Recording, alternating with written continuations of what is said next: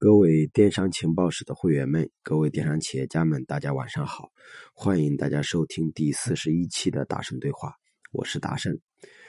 在开始之前呢，我们先做一个预告，就是我们十一月二十八日晚上八点，我们就要开始我们电商情报室的第十期直播。而这一期直播的话题呢，就是来探讨一下我们电商经营的未来，就我们电商企业如何有一个更加持久。盈利的持续经营的未来，我们希望通过这次探讨，通过这些模式的一些讨论，还有一些思路的拓展，来给大家未来几年的电商经营创造更多的思路。在四十期的时候，我们讲过一个话题，就是用高维的眼光来规划产品。那我们在讲到最后说，第二个思路就是用降维的角度来切入市场。什么叫用降维的角度来切入市场呢？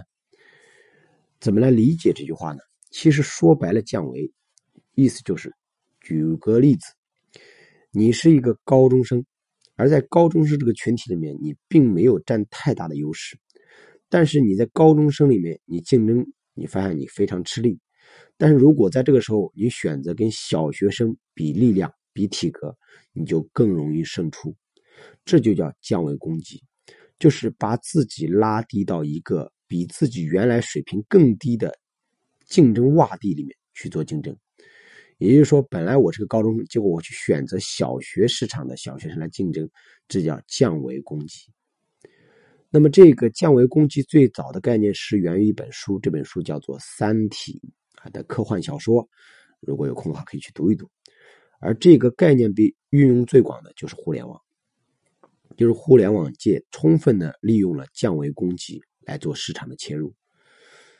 那么，怎么来理解这个降维的攻击呢？用具体的商业案例怎么来思考这个东西呢？举个例子，降维有很多种维度。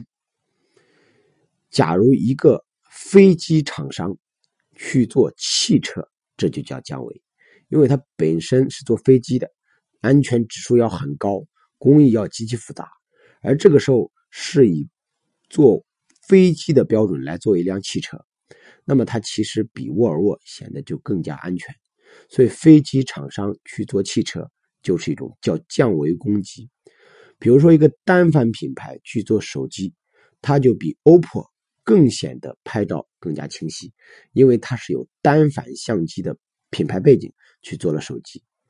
比如说酷狗和酷我两个音乐界的老大，本来是做音乐 APP。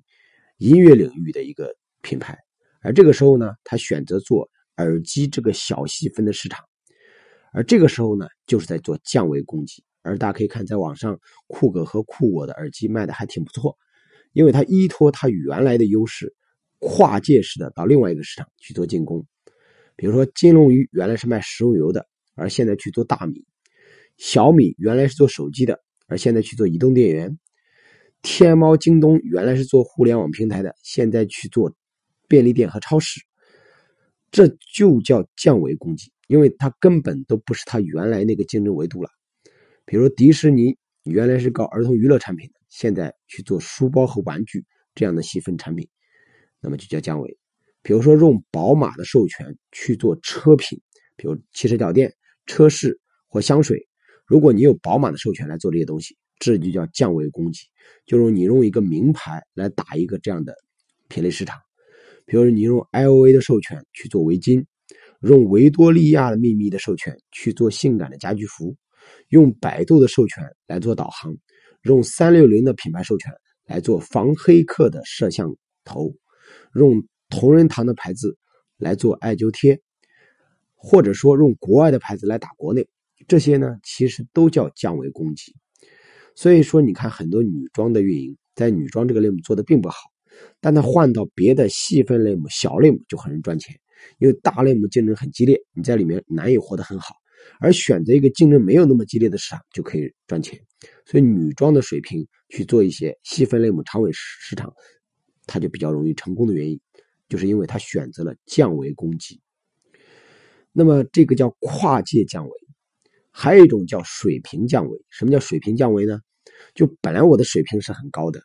我的整个包装产品高大上细节的维度都比较高，但是我却卖了一个呢让你意想不到的价格，这叫降维攻击。比如说，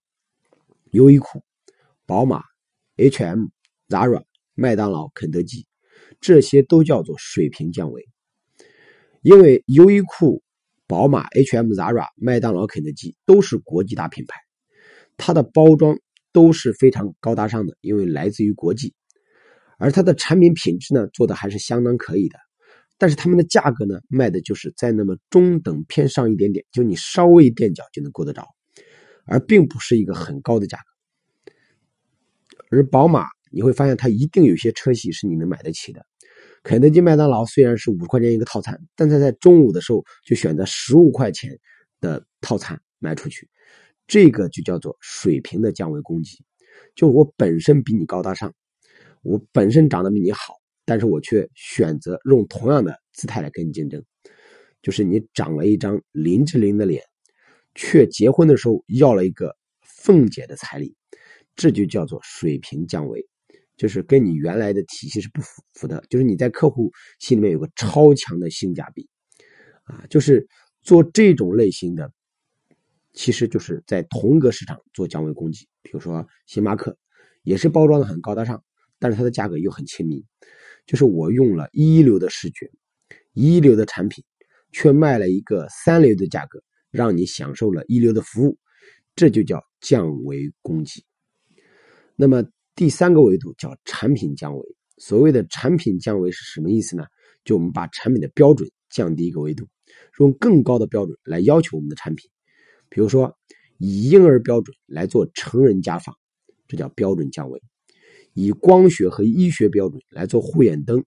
这叫标准降维。就是我们用光学和医学这么苛刻的标准，只是做了一个护眼灯；我们用婴儿的标准，只是做了一个家纺；我们用可外的可外穿的标准做了个家居服；我们用敏感肌肤的标准做了一款安全面膜；我们用人都可以吃的标准做了一款狗粮。就它的标准很苛刻，但它做的东西呢，你觉得根本都没有必必要那么苛刻呀？这个就叫产品标准降维，就像有个品牌叫黑白调，它的广告语叫“睡椅子比睡男人还舒服”，而椅子本来是用坐的，它却提出了睡椅子的概念，告诉我们的椅子是可以睡在那里，超舒服，用设计师的理念做出来的，平衡感很强的一把椅子。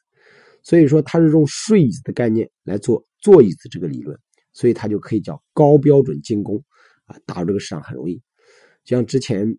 呃，有一个母婴品牌叫麦拉贝拉，做了一款哈衣，叫可以吃的哈衣。因为很多宝宝会舔哈衣，会咬哈衣，但是没有说一定要可以打到这个什么样的地步，他就打了一个标准叫可以吃的哈衣，这叫产品标准降维。讲了那么多，想告诉大家一个问题，就是如果你要想在市场里面很容易做到成功，就是我本身。就比这个市场的所有卖家有竞争水平，要么我的产品比它的维度高，要么我的视觉、产品质量、服务体验比它的维度高，要么我的出身背景，要我们的品牌优势比它的背景高。就是我们一定有一个东西，让我们觉得我们在这个行业跟你竞争，其实我已经把我的维度降低了，这叫降维攻击。总结起来讲，找一个。百分之百能打败对手的市场，找一个轻松做起来的市场，找一个对手都很弱的市场，找一个你一看你就信心百倍，已经臆想到你是行业老大的市场，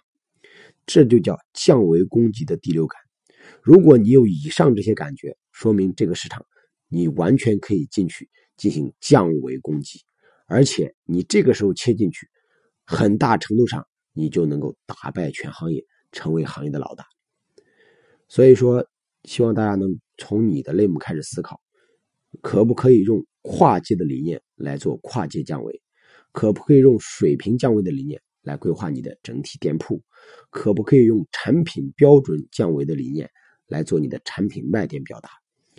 如果你能做到这些东西，我相信你一定能找到一个百分之百能打败对手，而且做起来很轻松的市场。这个市场就叫做降维